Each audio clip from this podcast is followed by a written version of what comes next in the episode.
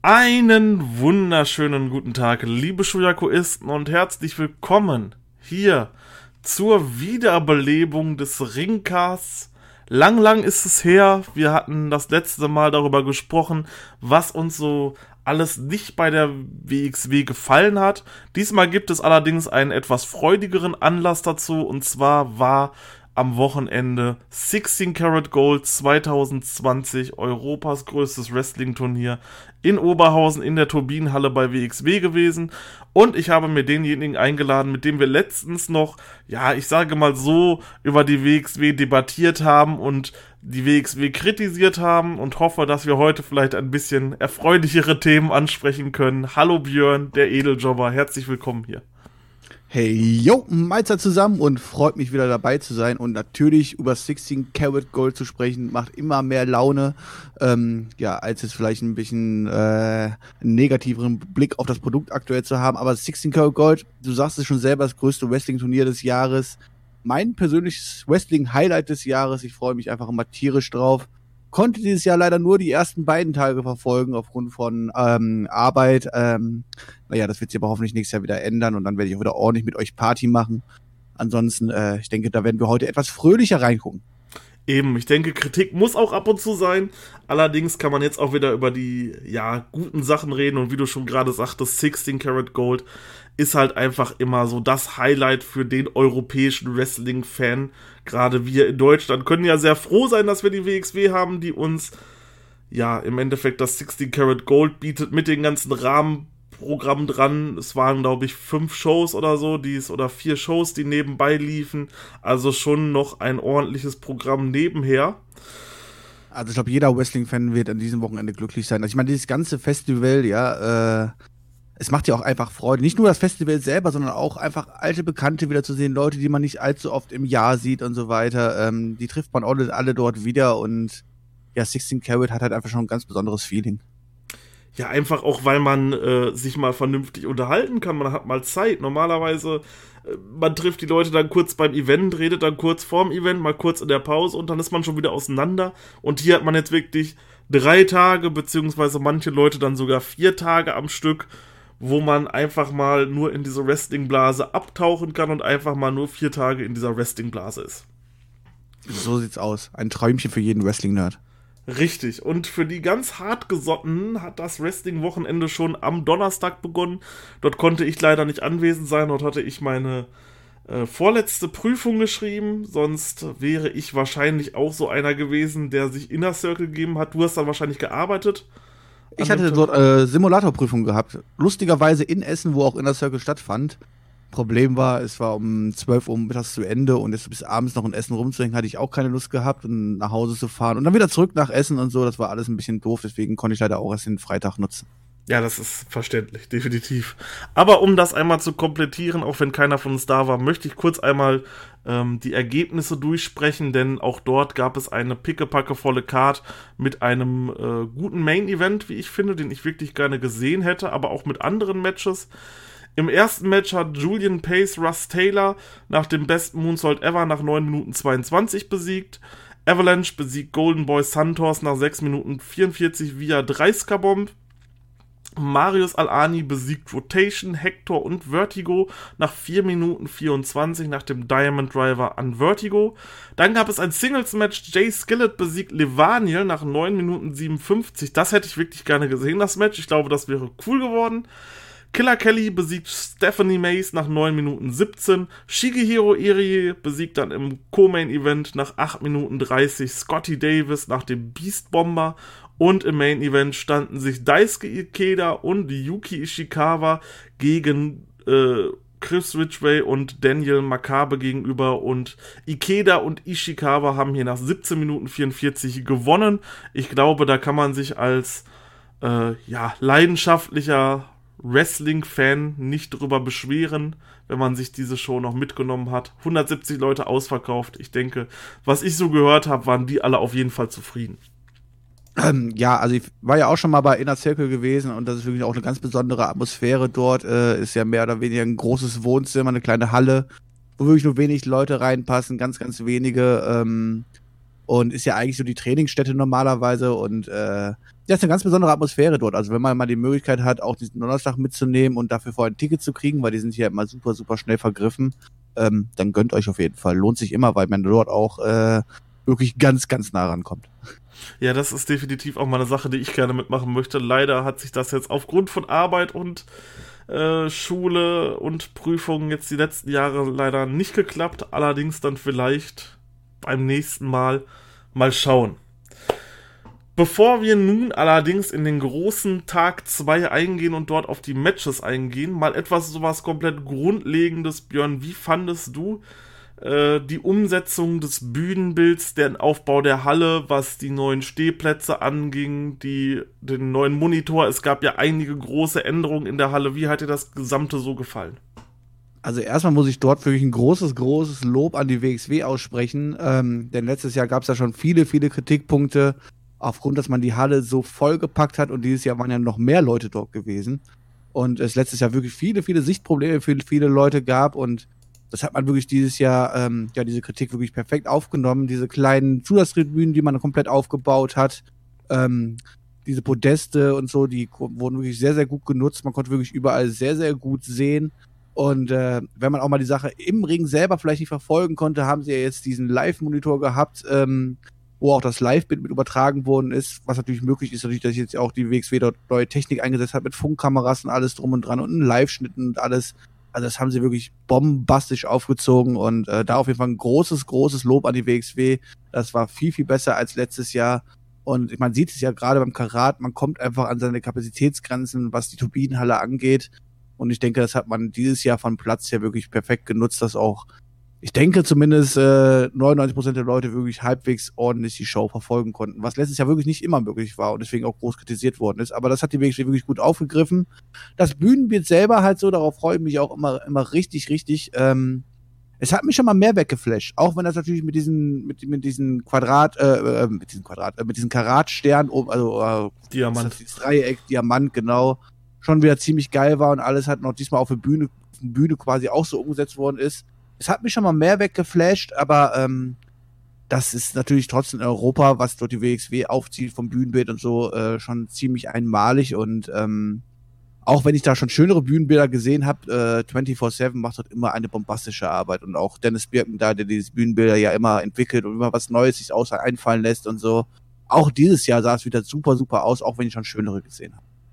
Ja, ich kann dir da im Endeffekt nur zustimmen. Also es gab ja beim letzten Mal viel Kritik, äh, dass solche Tribünen sehr angebracht wären, wie es sie ja davor schon mal beim Anniversary Event gab.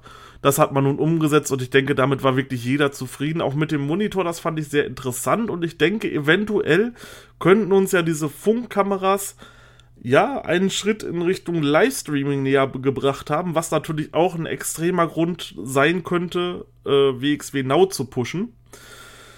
Ja, vom Bühnenbild her ebenso stimme ich dir zu mit dem Diamanten, das hat man cool gelöst. Man kann es halt einfach so sagen, WXW ist da wahrscheinlich einfach so, was die Professionalität angeht, so wirklich das Nonplusultra so in, ähm, in Europa. Also ich war jetzt zum Kann Beispiel. mal NXT UK ausschließen. Ja, okay, das ist jetzt, das wäre aber auch ein bisschen unfair. Also äh, natürlich solche Sachen, wenn jetzt irgendwelche großen Promotions dort veranstalten, äh, ja, die nehme ich jetzt mal nicht mit rein, aber jetzt mal so im Kreise zum Beispiel RevPro, Progress, ähm, was gibt es noch? OTT zum Beispiel, da ist WXW ja schon ganz, ganz weit vorne und da merkst du halt einfach, das Ding ist riesen professionell. Das stimmt, ja. Ja, und dann ging es im Endeffekt, bevor dann die Show offiziell eröffnet war, gab es den Alternate Four-Way, der ist ja immer vorne weg in der Pre-Show, kann man quasi sagen.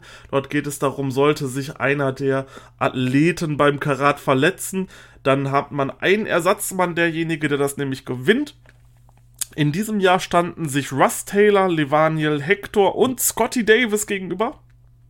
Und Russ Taylor hat das gewonnen was mich persönlich gefreut hat, auch wenn er natürlich nicht zum Einsatz kam. Ähm, es hatte sich keiner verletzt im Turnier. Ich fand ihn bei der ähm, beim World Tag Team Festival schon extrem interessant. Dort hat er sehr viel Spaß gemacht. Dort war er zum Beispiel in einem einen Four-Way Dance mit drin, zusammen mit Flamita, Rotation und Kyle Fletcher. Und da hat es mich auf jeden Fall gefreut, dass er wiederkam. Und ich denke, mit 6 Minuten 30 war das ein guter Opener und ein guter Filler für die Pre-Show. Ja, ich hab, äh, hätte mir vielleicht noch zwei, drei Minuten länger gewünscht, das Match. Äh, quasi bevor es richtig, richtig in Fahrt kam, war es dann auch schon wieder mehr oder weniger vorbei. Ähm, Alter Fourway immer eine sehr, sehr schöne Sache am Freitagabend. Äh, man hofft natürlich nie, dass sich ein Teilnehmer verletzt äh, und dann wirklich einer von diesen Leuten zum Einsatz kommt, wobei wir das natürlich auch schon hatten. Ähm, aber trotzdem hofft man das natürlich nicht. Ähm, ja, hier von der Besetzung her, äh, da habe ich schon mal bei anderen Alternate Fourways persönlich ein bisschen mehr mitgefiebert mit anderen Leuten, aber Was Taylor auf jeden Fall ein guter Junge. Klar, kann man definitiv machen. Ähm, die anderen haben sich im Endeffekt dann auch innerhalb der nächsten Tage dann auch mehr gezeigt, sprich Levaniel, Hector und Scotty Davis. Da kommen wir allerdings dann in der Review zu Tag 2 drauf zu sprechen. Und dann wurde das Turnier eröffnet. Tommy Giesen hat seine Ansprache gehalten und wir starteten direkt ins erste Turniermatch. Man kann quasi immer sagen, der Freitag ist immer ja zu fast alle Matches sind nur Turniermatches, da du ja erstmal acht Matches haben musst, um überhaupt dann erstmal die nächste Runde bestimmen zu können. Und meistens gibt's dann halt noch den Alternate Fourway und noch ein Titelmatch nebenbei. So hatten wir es auch hier gehabt. Allerdings startete die ganze Show direkt mal mit einem super Opener, wie ich fand. Und zwar Mike Bailey traf auf Chris Ridgway und erst genannt, da hat Chris Ridgway nach 12 Minuten 55 via Pinfall nach dem Flamingo Driver besiegt. Björn, was ist deine Meinung zu diesem Opener? War der gut gewählt? War der schlecht gewählt? Hätte man was anderes machen sollen? Hätte man ein anderes Match nehmen sollen? Oder wie ist dort deine Einschätzung? Also ich muss sagen, als beide rauskamen, war ich erstmal so, okay, das als Opener. Bin ich mal gespannt, ob die beiden jetzt richtig geil hier abliefern. Ähm, Mike Bailey habe ich natürlich auch schon oft genug gesehen und äh, aber ich muss sagen, äh, auch dieses komplette Wochenende, also zumindest den Samstag nochmal mitgerechnet, muss ich sagen, war Mike Bailey für mich einer fast äh, Man of the Turnier-Leuten so, was, was der für eine Leistung abgeliefert hatte, auch in diesem ersten Match. Ähm, unglaublich, macht richtig Spaß, ihn zuzugucken und auch Chris Ridgway ist hier alles mitgegangen. Ähm, ging ja auch, glaube ich, eine gute Viertelstunde oder sowas halt so das Match und ähm, ja, kannst du als Opener so bringen und äh, sag Mike Bailey hat an diesem Wochenende auf jeden Fall extrem viel Spaß gemacht definitiv auch für mich jetzt schon mal kleiner Spoiler vom Weg. Mike Bailey ist definitiv mein MVP des Turniers. Ähm, auch hier hat er dann die erste wirklich gute Leistung gemacht. Das war nun kein extrem herausragendes Match, aber es war ein sehr guter Opener, den man sich auf jeden Fall angucken konnte und ich denke mal doch recht smart von WXW gewählt, dieses Match äh, ja an erste Stelle zu machen. Es war sehr kicklastig, es gab ein paar schöne Spots drin, es gab die ersten Reaktionen vom Publikum. So kann man einen Abend auf jeden Fall anheizen und auch für das nächste Match dann sofort äh, dazu die Leute bringen, invested zu sein. Dann ging es nämlich ein rein WXW internes Match und zwar Jörn Simmons traf auf Lucky Kid und konnte eben diesen zu meiner Überraschung schon nach 4 Minuten 32 nach dem Piledriver-Pin. Äh, da habe ich überhaupt nicht mitgerechnet, vor allem weil Lucky Kid letztes Jahr das Karat gewonnen hatte. Und hier scheidet er nun in wirklich unterhalb, unter 5 Minuten gegen Jörn Simmons raus. Fand ich auf jeden Fall schon überraschend. Oder wie siehst du das? Also der, Match-Ausgang selber war jetzt für mich nicht so überraschend. Für mich war Jörn Simmons einer der Turnierfavoriten und ähm, dementsprechend habe ich schon damit gerechnet, dass sich Jörn Simmons hier durchsetzen wird. In der Schnelle natürlich nicht, allerdings hatten wir natürlich auch die kurze Ablenkung gehabt äh, mit dem Auge, was aufgetaucht ist, äh, wo sich natürlich dann jeder doch gefragt hat, so ey, was ist das denn? Und Lucky hat sich davon auch kurz ablenken lassen. Dadurch gab es dann den schnellen Piledriver und das schnelle Ende. Ähm, kannst natürlich gerne so bringen, wenn du wenn du es so Storyline-mäßig ähm, verpacken möchtest. Ja, was es da mit dem Auge und alles auf sich haben, das werden wir ja hoffentlich am Ende des Wochenendes noch auf Art äh, äh, äh, aufgelöst. Äh, aber hier war es dann halt erstmal das kleine Story-Element, was dann halt das, zu einem schnellen Ausgang geführt hat. Definitiv. Ähm, ja, kann man, kann man so machen. Ich habe auch Jörn Simmons in der nächsten Runde gesehen. Für mich war Jörn Simmons eigentlich auch schon vorher jemand, wo ich sagen könnte, okay, dem traue ich das hier dieses Jahr definitiv zu, zumindest ins Finale zu kommen, wenn nicht sogar das Ding zu gewinnen. Also da das war, war mein Top-Favorit. Ja. Jörg Simmons ist momentan aber auch in einer mega Form wieder halt so. Äh, ich meine, für mich ist es ja immer noch absolutes Wunder, dass dieser Mann nirgendwo fest gesigned ist, weder bei den großen drei Buchstaben, bei den allergrößten drei Buchstaben oder bei irgendeiner anderen Alternative, die wir auf dem Markt haben. Ähm, ich habe Jörn Simmons vor Jahren schon mehr oder weniger gesagt, okay, das wird der Erste sein, der von der WXW weggeht und irgendwo groß rauskommt. Ähm, da hat er so eine kleinen Downphasen gehabt, auch wo er beim Publikum nicht ganz groß ankam und sowas. Halt so momentan ist aber auch wieder körperlich in Topform. Er ist einfach ein absolutes Biest und ähm, eigentlich einer der Leute, wo die WXW aktuell unbedingt noch draufsetzen sollen, solange man ihn wirklich noch äh, nutzen kann. Wer weiß, wie lange das wirklich noch ist. Eben, vor allem, er kam bei mir auch jetzt seit längerer Zeit nicht mehr so wirklich an. In diesem Turnier hat sich das allerdings wieder sowas von umgeändert und ich fand ihn wieder wirklich gut. Ja, deswegen auch verdient weitergekommen. Ähm, ich denke, mit ihm wird man auch in den nächsten Monaten vielleicht auch mal was Richtung World Title planen. Ich würde mir das auf jeden Fall wünschen. Jemand anderes, mit dem man anscheinend auch etwas plant, stand im dritten Match und zwar war das Zero-Tation, welcher auf den Fly-in Puma King traf, den man zum Beispiel von PWG kennen kann. Und eben dieser Rotation hat es dann auch geschafft, Puma King zu besiegen nach zweimal, nach zwei aufeinanderfolgenden 450 Splashs hat er dann tatsächlich zu meiner Überraschung doch gewonnen. Ich dachte, man nimmt Rotation hier so ein bisschen als den kleinen Geek mit rein, der dann aber auch schon in der ersten Runde rausfällt, der jetzt seinen Live-Goal hat, dort im Karat zu stehen. Aber nein, man gibt ihm hier den Sieg, man lässt ihn Puma King besiegen und das in einem wirklich, wirklich guten Match, wo beide delivered haben und wo beide, äh, ja, ihre Stile gegeneinander wunderbar ausleben konnten.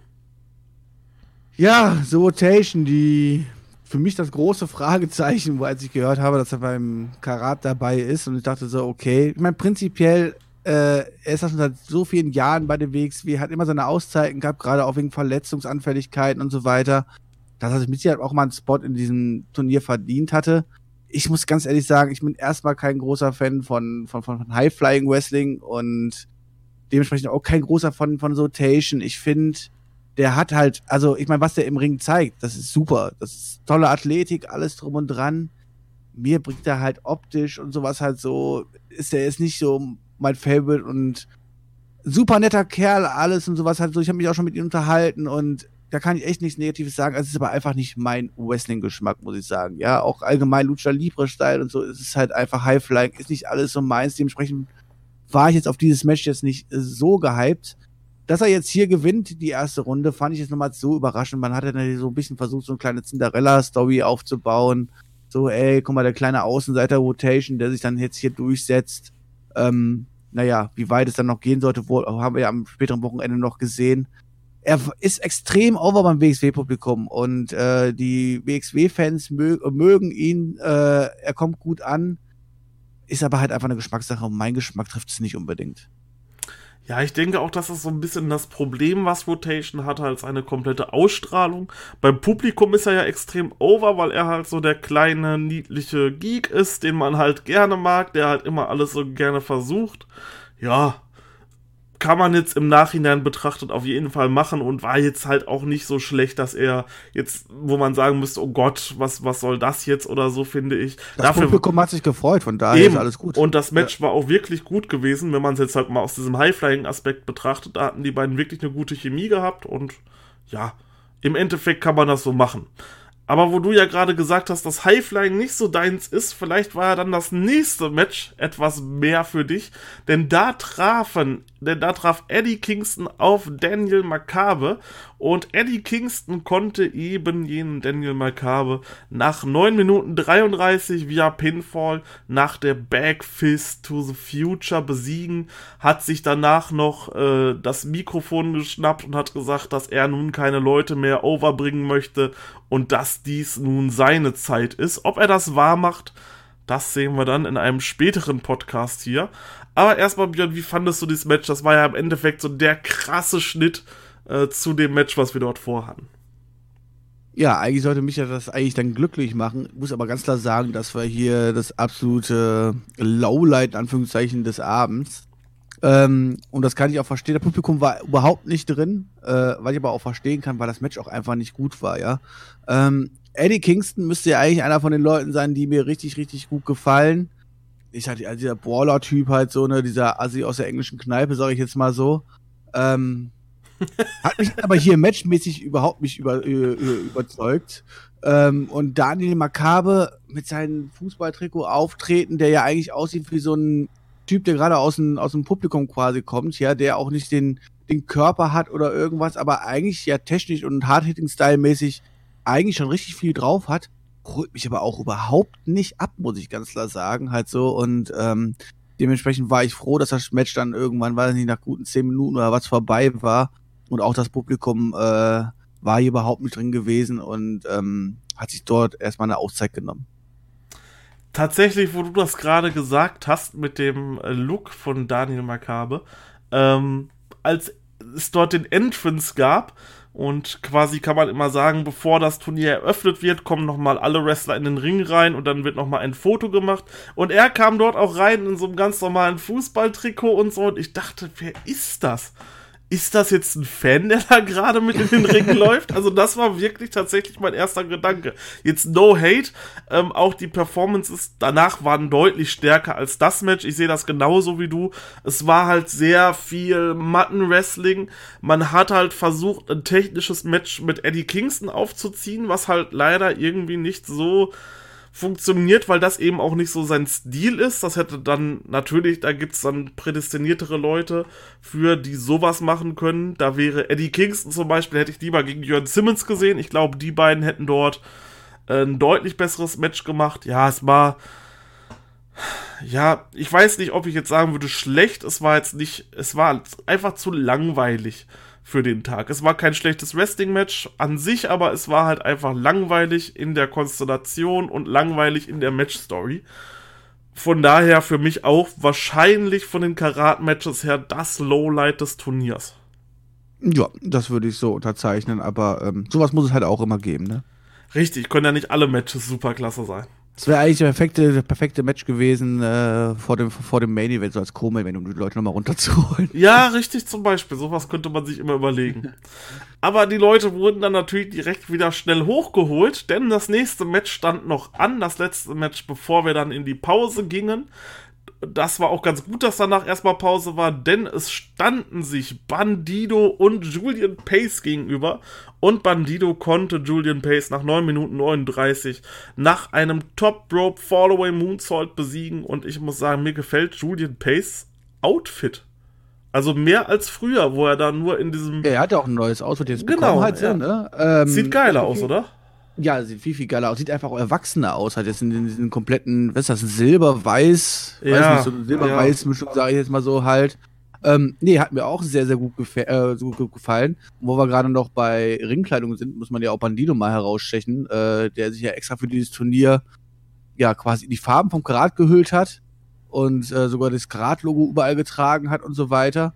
Quasi extra, ja, für dieses Turnier eine eigene äh, Kleidung quasi angeschafft hat oder eigene Gear, was schon extrem cool war, muss ich sagen. Und Bandido ja eh einer, ja, wahrscheinlich, wahrscheinlich der größte Star, der mit Jeff Cobb da gewesen ist und den man aktuell wahrscheinlich noch im Indie-Markt so bucken kann.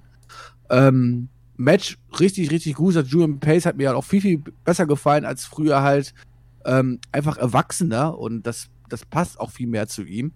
Ähm, irgendwann muss er halt aus diesen, sag ich mal, Kindergimmick so ein bisschen raus halt so, ne? Und den nächsten Schritt machen. Und äh, nee, hier, das hat äh, auf jeden Fall abgeliefert, das Match. Wir haben ja auch im Vorfeld darüber viel diskutiert, ähm, wer dann so fürs Karat äh, verpflichtet wurde. Und du warst ja erst noch skeptisch bei der Verpflichtung Bandido. Was sagst du jetzt so im Nachhinein, wo du den jetzt ein paar Tage am Stück gesehen hast? Ja, er war auf jeden Fall eine Bereicherung und äh, einer der größten Stars, die man jetzt hier quasi für dieses Turnier verpflichtet hat ich bin halt, wie ich schon vorher schon mal gesagt hatte, ja eigentlich nicht so der Lucha Libre Fan und alles drum und dran halt so. Und mit Bandido konnte ich vorher jetzt auch nicht so viel anfangen und aber ähm, der hat hier dieses Wochenende definitiv delivered. Äh, ich glaube, jeder war froh, dass er da war und ihn mal sehen konnte. Und ich war auch froh, dass ich ihn jetzt quasi live mal sehen konnte. Und ähm, wenn er nochmal vorbeikommt, habe ich nichts dagegen äh, man muss halt einfach sagen, der Indie-Markt ist halt momentan auch ein bisschen aufgebraucht halt so, ne? Es ist schwer, wirklich noch äh, Leute zu finden, die nicht irgendwo fest gesigned sind und alles drum und dran. Und die Verpflichtung war mit sicher top fürs Karat, keine Frage. Ja, das denke ich doch auch. Und schön, dass er dann nochmal wiederkommen darf. Das denke ich auch. Also vielleicht Ah, ich weiß nicht, so ein Bandido, den könnte ich mir auch äh, beim Catch äh, Grand Prix fünf Tage angucken. Da hätte ich, glaube ich, kein Problem mit. Und auch super over bei der Crowd, muss man hier mal an dieser Stelle sagen. Auch mit dem umgeschriebenen äh, Tequila-Song, der dann auf Bandido umgeschrieben wurde.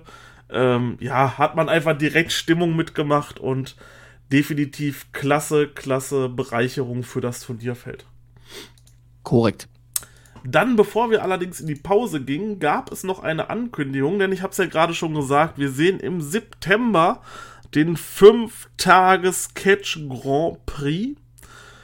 Und dort wurden die ersten beiden Namen angekündigt. Dort haben wir zum Beispiel zu, als erstes Laredo Kid, den man unter anderem von Triple A kennen kann. Oder bei Impact Wrestling war er schon häufiger. Bei PWG hatte er auch schon Auftritte gehabt also schon in ganz vielen verschiedenen Shows gewesen, hatte auch schon ähm, ein Match für AEW gehabt, das war beim AEW Fighter Fest.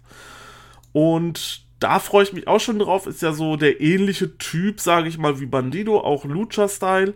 Und der zweite ist JD Drake, den wir ja schon von der, ähm, vom World Tag Team Festival kennen der war dort im Team der Workhorseman und der hat mir dort definitiv sehr gut gefallen. Und ich denke, das ist.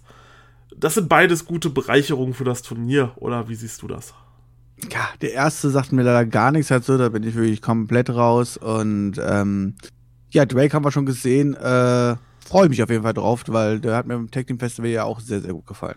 Ich werde dich, sollten wir noch einen Podcast zum äh, Catch Grand Prix machen, werde ich dich auch hier wie jetzt bei Bandido nochmal bei Laredo Kid fragen. Und ich hoffe, das fällt dann auch so positiv aus. Wäre definitiv schön. Ich bin gespannt, aber wie gesagt, ich kenne ihn wirklich gar nicht. Ja, ist auch kein Muss, Laredo Kid zu kennen, ist noch ein. Obwohl, so jung ist er, glaube ich, auch gar nicht mehr. Ich glaube, er ist auch schon, der 33 Jahre ist er schon aktuell noch Freelancer. Aber macht sich auf jeden Fall ganz gut, würde ich sagen. Ganz gut haben sich dann auch zwei Leute im anderen Match gemacht. Und zwar ging es dann nach der Pause direkt weiter im Turnier.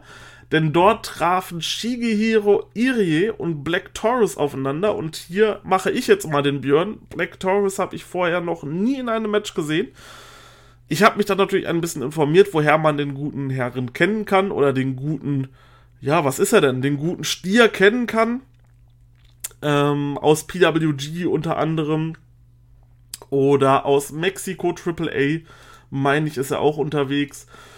Ja, und die beiden waren sich vom Körper ja sehr ähnlich. Shigehiro Irie konnte dann am Ende nach dem Beast Bomber gewinnen und ich glaube, das war auch die richtige Ansetzung für die beiden, eben weil die so ähnliche, weil die so ähnlich vom Körperbau waren und so einen ähnlichen Stil hatten, beziehungsweise Irie natürlich ein bisschen härteren Stil und Taurus dann dazwischen mit ein paar High-Flying-Aktionen. Ich denke, das hat sich super ergänzt und war ein klasse Match, äh, um nach der Pause weiterzumachen.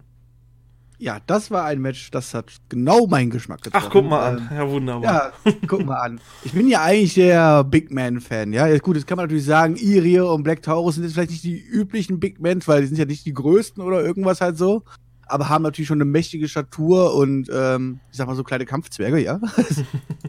und ähm, aber trotzdem mit imposanten Körpern halt beide und ähm, beide aber auch dabei halt super beweglich und sowas halt so und die haben mir natürlich hier äh, richtig abgeliefert, ähm, richtig harte Bumps genommen, aber mit einem richtig krassen Tempo dabei im Match und alles drum und dran. Irie super over ja beim Publikum schon, seitdem er das erste Mal bei der WXW quasi aufgetaucht ist und ähm, ja, das war ein Match genau nach meinem Geschmack, hat mir richtig gut gefallen. Das hätte auch gerne nochmal fünf Minuten länger gehen können.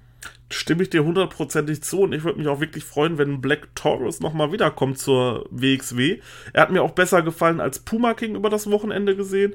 Er ist halt einfach nochmal so was komplett, du denkst halt erstmal, okay, was kommt da jetzt? Ein, ein Typ unter so einer Bullenmaske und so.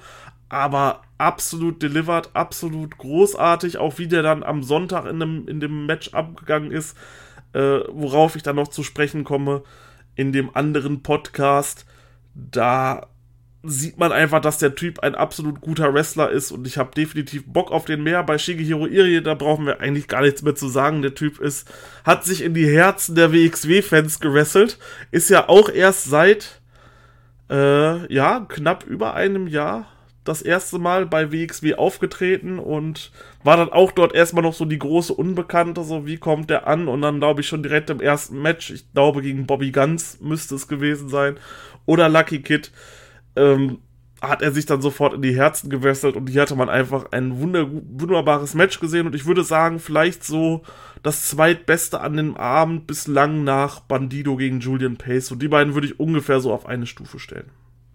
Ja, definitiv. Also klar, äh, rein vom Style her hat mir das Match hier noch ein bisschen besser gefallen, halt so, aber das ist halt eine reine Geschmackssache, ne? Eben. Dann kommen wir zum vorletzten Turniermatch für den Abend, das vorletzte Erstrundenmatch. Jeff Cobb traf auf Alexander James. Jeff Cobb ja der Ersatz für ähm, Leo Rush gewesen. Nun sind viele Leute am Reden und sagen, es war nicht nur ein Ersatz, es war nur ein Upgrade. Ähm, auf jeden Fall hat er dann Alexander James nach 12 Minuten 44 nach dem Tour of the Island besiegt, wo ich auch null mit gerechnet habe, weil ich dachte, okay, Cobb kommt jetzt hier als Replacement rein. Und Alexander James war eigentlich auch so jemand, den hätte ich vorm Turnier definitiv bis ins Halbfinale gebuckt. Für mich gab es da noch so eine kleine Traumpaarung, Simmons gegen äh, Simmons gegen Alexander James im Finale. Allerdings ist es ja soweit dann leider nicht mehr gekommen definitiv überraschend für mich. Ähm, Björn, Upgrade oder Downgrade zu Leo Rush? Also für mich ganz klar ein Upgrade. Also äh, ich habe gesagt, ich stehe auf Big Mans und wenn man da nicht auf Jeff Cobb steht, dann hat man, glaube ich, äh, einen falschen Geschmack. Äh, für mich war es ein ganz, ganz klares Upgrade. Ähm, top an die WXW, dass sie das äh, so schnell umsetzen konnten. Natürlich auch ein bisschen wahrscheinlich Corona zu verdanken, natürlich, dass Jeff Cobb dann am Wochenende frei hatte und sowas halt so. Ähm, aber äh, ja, für mich natürlich ein ganz, ganz klares Upgrade. Und ähm, ja, zum Match jetzt hier gegen Alexander James. Alexander James ja eigentlich so für mich rein vom Charakter her und von, von, von der Ausstrahlung her und wie er sein Gimmick rüberbringt und so, ein extrem geiler Heel. Gefällt mir extrem gut. Und seine Matches langweilen mich dann immer wieder. Muss ich einfach ganz klar sagen, halt so. Und deswegen bin ich jetzt nicht allzu traurig, dass er hier ausgeschieden ist, aber schon sehr überrascht gewesen, weil wir ja bis zu diesem Zeitpunkt ja schon in Anführungszeichen viele, viele Fly-ins weiter, äh, äh, weiter äh, gekommen sind und ähm, bis auf Rotation ja eigentlich kein einziger WXW-Regular bis dahin weitergekommen ist. Ne? Doch, Jörn Simmons Jörn Simmons, ja. Ja. Ähm, und James hätte ich hier auf jeden Fall auch weiter gesehen, aber äh, bin ich natürlich nicht unglücklich, hier Cobb jetzt weiter im Turnier sehen zu dürfen. Wobei wir ihn natürlich hätten sonst auch am nächsten Tag mit irgendwelchen Showcase-Matches gesehen. Ähm, ja, aber Jeff Kopf ist natürlich ein klares Upgrade und ja, dass Alexander James jetzt hier auch in der ersten Runde untergeht, bin ich mal gespannt, was man mit ihm groß vorhat. Jetzt hat er ja mehr oder weniger alles verloren, ne? Auch die Fehde mit Simmons und alles drum und dran. Hm, mal gucken, was man mit James noch so vorhat. Da wird sich, da bahnt sich ja gerade irgendwas mit Killer Kelly an. Ich habe aber auch wirklich gar keine Ahnung, wo sich das am Ende. Ja, aber was soll das eigentlich mit Killer Kelly? Ist mal nicht böse gemeint, ja? Also erstmal herzlich willkommen, Killer Kelly im Club Ringkampf. Äh, ja, genau, herzlich willkommen. Auch nicht, auch nicht meine Lieblings Lieblingsentscheidung, bin ich ganz ehrlich, aber ist okay. Ähm, aber Killer Kelly sieht ja momentan richtig also ich meine, wenn, wenn ich mir die Rolle von Killer Kelly angucke, die lässt sich die ganze Zeit davon Alexander James komplett fertig machen, keine Ahnung, was halt so, ich finde, dass Killer Kelly gerade unter Alexander James extrem leidet mit ihren, mit ihrer Rolle, die sie hat. Also entweder tut sie jetzt auch wirklich dann komplett irgendwie umturnen und ihren Charakter switchen oder irgendwas halt so, aber momentan, ähm, ich weiß nicht, ob, ob, ich, ob ich mit ihr Mitleid empfinden soll oder sowas halt so, aber momentan, ich habe eher das Gefühl, sie ist einfach nur, sie, also sie kommt für mich in dieser Rolle total dumm und ähm, ja, unter Wert verkauft vor ja, irgendwie ist es äh, total komisch. Das hat sich auch, soweit kann man schon mal sagen, auch über die äh, restlichen Tage noch gezogen. Am Sonntag kam das dann noch zu einem etwas größeren Angle zwischen den beiden. Ja, wo ja, aber trotzdem, trotzdem bleibt sie bei dem Psychopathen da, da oder was? Ich habe keine Ahnung, was das soll. Ich habe also. keine Ahnung, wohin sich das entwickelt, ob sich das dann vielleicht zu einem Match der beiden entwickelt. Ja, mal schauen, mal schauen. Möglich wäre es, äh, ich weiß es auf jeden Fall nicht, aber kommen wir erstmal wieder zum Wesentlichen. Jeff Cobb ist weiter, äh, wo du gerade schon gesagt hast, Corona sei Dank. Er wäre eigentlich nämlich im New Japan Cup gebuckt und wäre dort auch voraussichtlich, ich glaube, er wäre in der ersten Runde auf Togi Makabe getroffen. Dort wäre er dann voraussichtlich auch definitiv bis in die zweite. Ich hätte, glaube ich, sogar bis in die dritte Runde getippt. Und das hätte sich halt direkt mit Karat überschnitten. So kann man sagen, war das dann so ein bisschen Ironie des Schicksals, dass wir hier Jeff Cobb bekommen haben. Aber ich muss auch ganz klar sagen, Jeff Cobb, da hat man zusammen mit Bandido zwei absolute Top-Wrestler, die wissen, wie man äh, das Publikum overbringt, wie man sich selber beim Publikum overbringt, wie man die Crowd anheizt, was die hier für Matches sehen wollen. Und genau das haben sie im Endeffekt drei Tage gemacht. Korrekt, kann ich nur so zustimmen.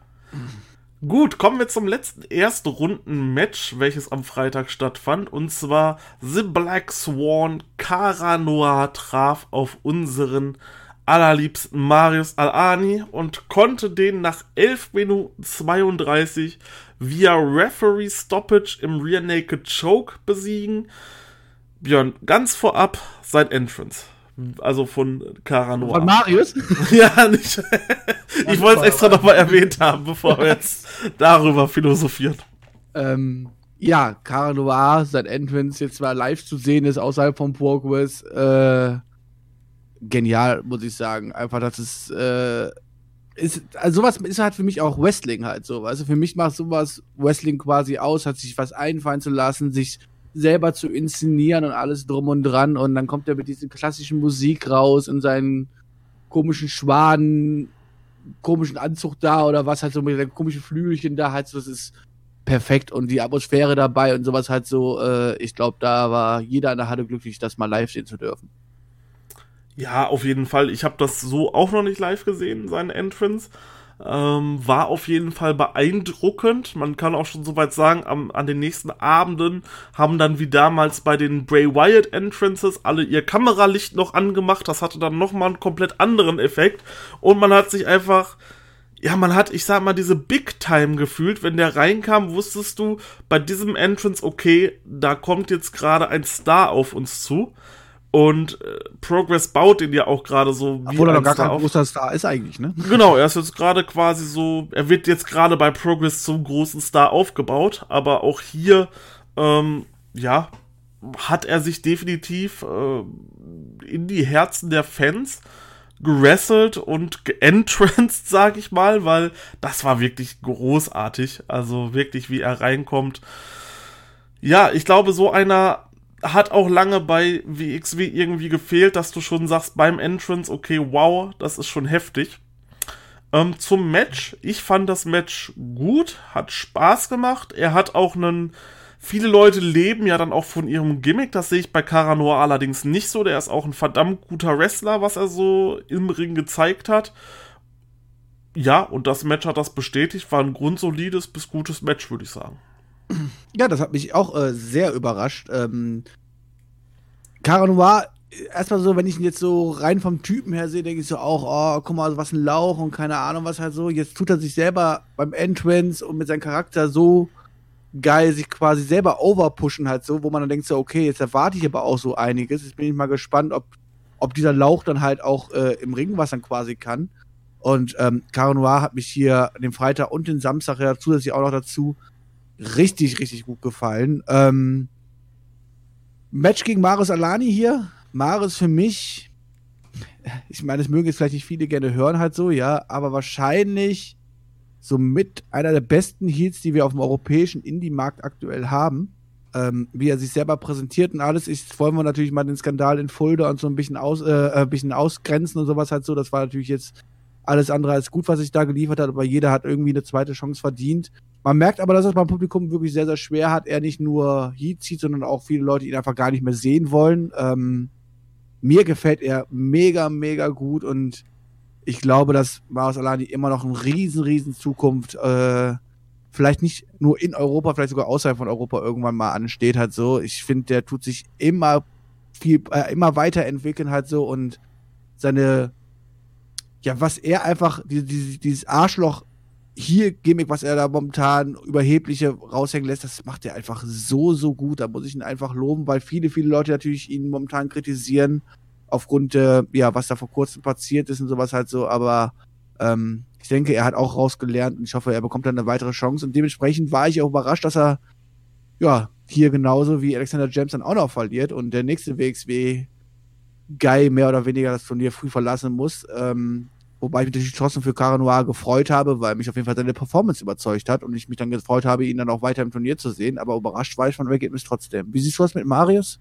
Ja, ich sehe es genauso wie du. Ich war total überrascht, dass er hier rausgefallen ist, weil ich dachte eigentlich, okay, so langsam hatte er sich jetzt wieder zu so einer Rolle aufgebaut, dass er wirklich ein glaubwürdiger Heel ist und du den echt zu einem großen Star aufbauen kannst.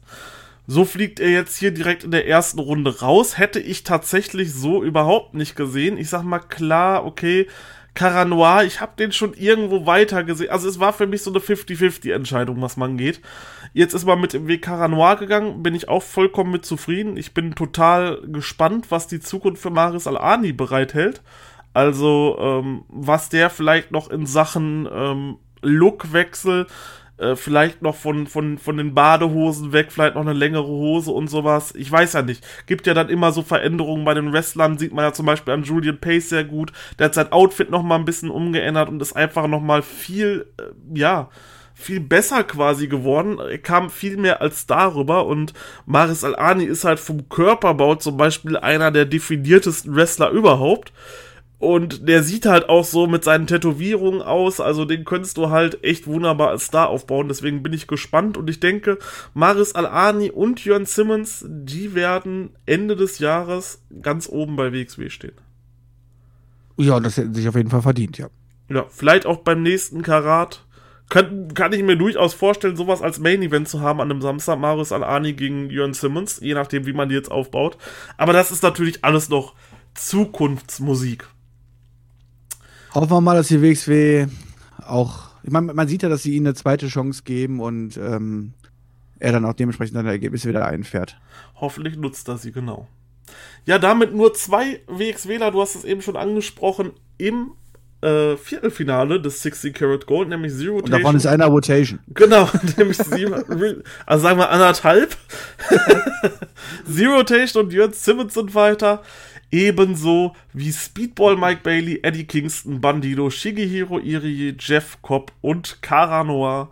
Das verspricht auf jeden Fall eine interessante zweite Runde zu werden. Wenn ihr hören wollt, äh, wer dort so weitergekommen ist, dann schaltet auf jeden Fall auch den nächsten Podcast ein. Dort reden Kata und ich nämlich darüber, was am Samstag so bei WXW los war und wer ins Halbfinale eingezogen ist. Aber bevor wir diesen Tag hier beenden, kommen wir natürlich noch zum Main Event. Der Main Event war diesmal ein WXW World Tag Team Championship Match.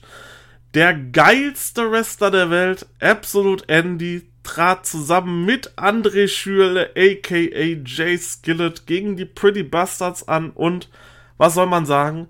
Wir haben neue Tag Team Champions, denn JAA konnten die Pretty Bastards nach 15 Minuten 57 besiegen. Vorher gab es noch einen kleinen Angle, dass Bobby Guns und Norman Harras rausgekommen sind und die beiden als Tassilo Jung abgelenkt war mit den äh, Bells schlagen wollten. Allerdings hat Tassilo das dann gesehen, hat die rausgeschickt und dann beim Rausschicken war Tassilo dann so abgelenkt, dass JAA dann mit den Titeln zuschlagen konnten und dann ihren Tag Team Finisher zeigen konnten und Ende machen konnten und wir haben somit neue World Tag Team Champions. Ja, ja, was soll ich sagen? Also Absolute Andy ist mit Sicherheit ja der Star der WXW, das muss man einfach ganz klar so sagen. Er ist einfach mega unterhaltsam. Ich bin nicht der größte Absolute Andy Match-Fan in Anführungszeichen, ja. Ähm, rein vom Style, dieser WWE-Style, dieser übertrieben und sowas halt so, ist jetzt nicht unbedingt meins. Aber wenn er dann im Take-Team noch zusammen auftritt, vor allem mit, äh, mit, mit Jay Skillett oder Schürle oder wie wir ihn auch immer nennen wollen, den ich einfach auch mal hier unglaublich herausheben möchte, ja. Also wenn ich überlege, als er, wie so lange ist das jetzt her, zweieinhalb Jahre oder so, als er wieder zurückgekommen ist, mhm. ähm, da habe ich gedacht, so haben wir so, oh Gott, konnte ich wirklich gar nichts mit anfangen, ja. War für mich relativ farblos alles drum und dran, hat mir überhaupt nicht gefallen. Und ähm, ja, dann zusammen, ähm, als er das erste Take-Team hier, Gott, wie hieß er denn? Äh, helf mir, wer ist momentan verletzt? Wie heißt er? Unser Solinger Jung. Äh, nicht Solinger Jung, äh, der Gott. Francis Caspin. Francis, genau, Francis. als er dann mit Francis angefangen hat, in diese Comic, äh, Comedy-Richtung zu gehen und sowas halt so und jetzt auch mit Andy zusammen und so, Jay hat sich so weiterentwickelt und spielt seine Rolle so extrem gut und man muss einfach auch mal darauf achten, auch wenn er jetzt, selbst wenn er einfach nur an der Seite steht und wartet darauf, dass er eingetaggt wird und sowas hat, er ist immer am Arbeiten, immer am Interagieren mit dem Publikum und alles drum und dran und macht das einfach so gut, dass ich einfach mal Jay Skillet hier rausheben möchte und einfach sagen möchte, dass es echt mittlerweile einer meiner Lieblinge wird jetzt so. Ähm, mit Andy zusammen, wie gesagt, Andy ist der große Star der WXW, das muss man einfach ganz klar so sagen. Auch wie er beim Publikum ankommt, seine Promos, die er hält, das ist einfach pure Unterhaltung. Ähm, Im Ring feiern die Leute ihn ab, auch wenn es nicht unbedingt mein Style ist und so weiter, aber trotzdem, das ist einfach ganz, ganz großes Kino. Aber auch die Pretty Bastards, für mich wahrscheinlich einer der, ja, für mich eigentlich das beste deutsche Tag Team, was wir aktuell haben. Und ähm, haben sich auch extrem gut weiterentwickelt, seitdem sie bei der WXW angekommen sind. Gefallen mir extrem gut. Ähm, und ja, wurden in Anführungszeichen am Ende dann durch ihre eigenen Waffen geschlagen, ne? Äh, Absolute Andy und äh, Jay nutzen das halt aus, schlagen mit den Gürtel zu, es gibt den Titelwechsel und die Halle hat es natürlich gefreut und alle sind glücklich nach Hause gegangen. Ja, genau so würde ich es auch sagen. Wunderschön gesagt, Björn. Ähm, Absolute Andy ist halt einfach, ja, ein Gott am Mikrofon, kann man sagen. Das hat er am Samstag auch wieder gezeigt. Ich habe mich totgelacht, also wirklich, als der am Samstag dort das Mikrofon in der Hand hatte. Und Jay profitiert da auch einfach sowas von mit. Der kann da auch so wunderbar mitgehen und äh, auch diese ganzen Sachen wie mittlerweile mit diesem, äh, mit, mit dem André Schürle Gimmick in Anführungsstrichen gespielt wird, ist einfach auch große Klasse und ja, es freut mich echt, dass die beiden hier gewonnen haben. Auch bei den ähm, Pretty Bastards stimme ich dir voll und ganz zu. Das ist die Zukunft von WXW. Das ist die Zukunft von deutschen Tech Team Wrestling. Und ich bin gespannt, wo man mit denen hingeht. Sie werden definitiv auch die Titel wieder gewinnen. Wer weiß, was sich noch für Tech Teams kristallisieren. Man hat ja noch, wie man am nächsten Tag gesehen hat, ähm, verschiedene Tech Teams in Europa, die so auch noch antreten könnten. Zum Beispiel Scotty Davis und Chris Ridgway zum Beispiel wären ein interessantes Tag-Team. Oder eben die Young Guns.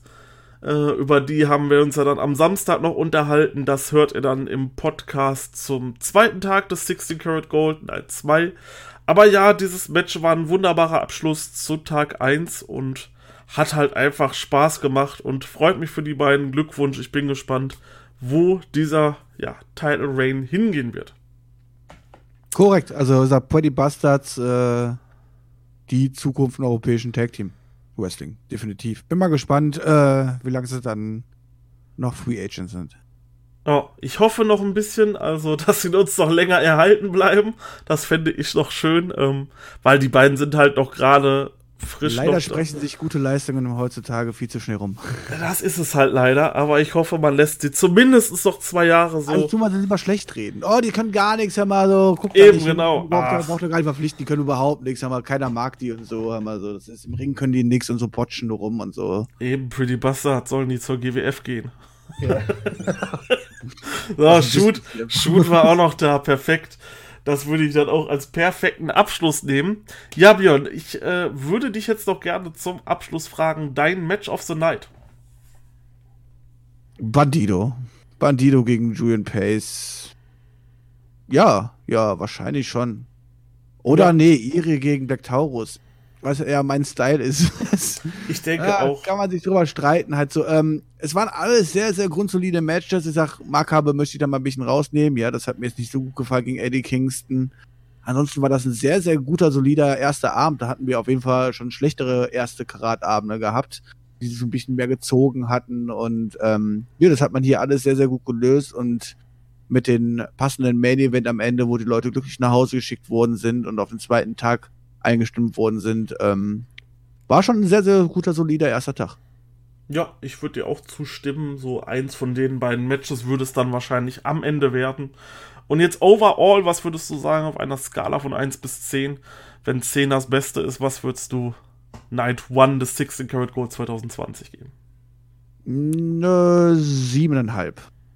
Siebeneinhalb klingt gut. Ich würde wahrscheinlich so sieben auch geben. Ja, so um die sieben rum ist definitiv ein Tag, den man sich angucken kann. Und Publikum hat es auch natürlich wieder aufgewertet, muss man sagen. Ja. Also wenn man überlegt, also wenn wir vor, überlegen mal so vor vier, fünf Jahren, oder vor vier, drei, vier Jahren, an Freitagabend, da war noch einiges weniger los. Jetzt waren die schon fast 1300 Leute gewesen, so am Freitagabend. Krass, wie sich das entwickelt. Generell, was noch vor zwei, drei Jahren los war, ich erinnere mich noch an ein Tour-Opening 2017 in Oberhausen, wo es das Main-Event äh, Jörn Simmons als Champion gegen Bad Bones als ähm, Sieger des Shortcut to the Top Matches gegen Ilya Dragunov als 16 Karat Gold Sieger gab, also im Endeffekt das größte Match, was du in WXW machen kannst. Und da waren irgendwie 300 Leute oder so. Ich wollte sagen 250 Leute genau, oder so. Genau, ja. ja. das hat sich schon echt gewandelt und man muss schon sagen, äh, das kann man ja schon sagen, man hat wieder einen neuen Zuschauerrekord geknackt. Wenn man den Zahlen auf der WXW Homepage glauben kann, dann hatten wir am Samstag 1600 Leute da. Das wären nochmal 100 mehr als, ähm, als im letzten Jahr gewesen. Das ist definitiv eine Zahl, da kann sich WXW drüber freuen, würde ich sagen. Auch hier hatte man jetzt ein paar mehr Leute gehabt. Man hatte 1250 dieses Jahr zu im letzten Jahr 1211. Also trotz Wegfall von Leuten wie Walter oder Pentagon Junior hat man trotzdem noch Leute mehr hinzugezogen. Also ja, kann man nur sagen, Respekt WXW. Mit dem Event habt ihr echt wieder groß abgerissen. So sieht's aus. Wenn ihr jetzt zum Grad 2021 wollt, äh, Karten sind im Vorverkauf. Richtig, Karten sind im Vorverkauf. Es sind auch schon einige Karten, wie ich gesehen habe, ausverkauft worden. Ähm, allerdings so ganz viel gibt es auch noch, definitiv. Es ist, war nicht so schlimm wie letztes Jahr. Dort war nach äh, 10 Minuten, Viertelstunde, glaube ich, alles weg, was es irgendwie gab. Jetzt gibt es immer noch Stehplatz. Balkon kann ich empfehlen. Das hatte ich vor zwei Jahren gehabt. Dort sieht man wirklich wunderbar. Ähm, Sitzplatz ab Reihe 6 gibt es auch noch. Also schlagt dazu definitiv. Gönnt euch da die Karten und ich bedanke mich erstmal bei dir, Björn. Wann, hören, wann, wann, wann kann man dich das nächste Mal irgendwo hören? Ich habe ja gehört, du machst gerade eine Podcast-Pause. Korrekt, ich bin ja eigentlich gerade in Podcast-Pause, aber das gilt nur für das WWE-Programm. Das habe ich gesagt, das werde ich jetzt quitten bis WrestleMania. Dann werde ich mir WrestleMania gönnen und wahrscheinlich so WrestleMania Review dann auch wieder bei Spotify zu hören sein. Ansonsten freue ich mich immer über eine Einladung, solange es aktuell nicht um das WWE-Produkt geht, bin ich gerne dabei. Eben, ich denke, wenn man wieder auf einer WXW-Show ist, dann kann man da gerne wieder was zusammen machen und gerne bei der nächsten Show dann irgendwas reviewen. Ich weiß nicht, weißt du schon, wann, wann die nächste WXW-Show für dich ansteht, was die nächste sein wird? Ich habe ehrlich gesagt keine Ahnung, ich weiß es wirklich nicht. Ähm, beim, beim, also, also ich meine, spätestens natürlich zum großen Festival, zum Fünf-Tages-Festival, da werde ich mit halt auch mal ein, zwei Tage auftauchen. Ich glaube nicht alle fünf halt so, aber äh, davor wird es halt auch noch irgendwas sich einrichten lassen. Mal gucken, wann ist das nächste, was ist das nächste Marquis-Event in den Oberhausen? Das nächste Marquis-Event in Oberhausen ist am 6.6.2020 und 7.6.2020 Broken Rules und We Love Wrestling Double Feature. Oha, ja, also die Wahrscheinlichkeit ist ja schon relativ groß, dass ich dort wieder anwesend sein werde. Genau, dort werden wir auch anwesend sein und äh, auch mit einer Übernachtung zwei Tage im Sommer in Oberhausen. Vielleicht wird das Wetter da besser und man kann mal ein bisschen gemütlich draußen sitzen. das wäre auch ganz schön. Ja, Björn, ich bedanke mich und wenn ihr noch neuen Content haben wollt, dann checkt auf jeden Fall unsere Kanäle weiter ab. All Elite Wrestling läuft weiter. Wegen Coronavirus gibt es ja aktuell keine New Japan Shows, die wir irgendwie besprechen könnten. Deswegen haben uns der Chris und ich überlegt, dass wir ein bisschen in die Zeitmaschine steigen und ein paar alte Events von New Japan, die sehr, ja, ich sage mal, für den Weg sehr wichtig waren, den die Liga eingegangen hat, ähm, drüber sprechen werden. Dort gibt es ein paar interessante Matches, zum Beispiel zum Brock Lesnar-Abgang, die Geschichte von 2006. Da werden wir auf jeden Fall noch äh, uns überlegen, ob wir dazu was machen, weil das war ja doch ein ganz wichtiger historischer Teil bei New Japan. Ansonsten bleibt weiter am Ball. Wir hören uns. Ich bin raus, Björn ist raus und ciao, ciao. Vielen, vielen Dank für die Einladung. Äh, bin immer wieder gerne dabei und ähm, gönnt euch auf jeden Fall auch noch Tag 2 und 3 der Review. Eben, genau. Ähm, und dann hören wir uns dann halt zum nächsten Event. Vielen Dank, reingehauen.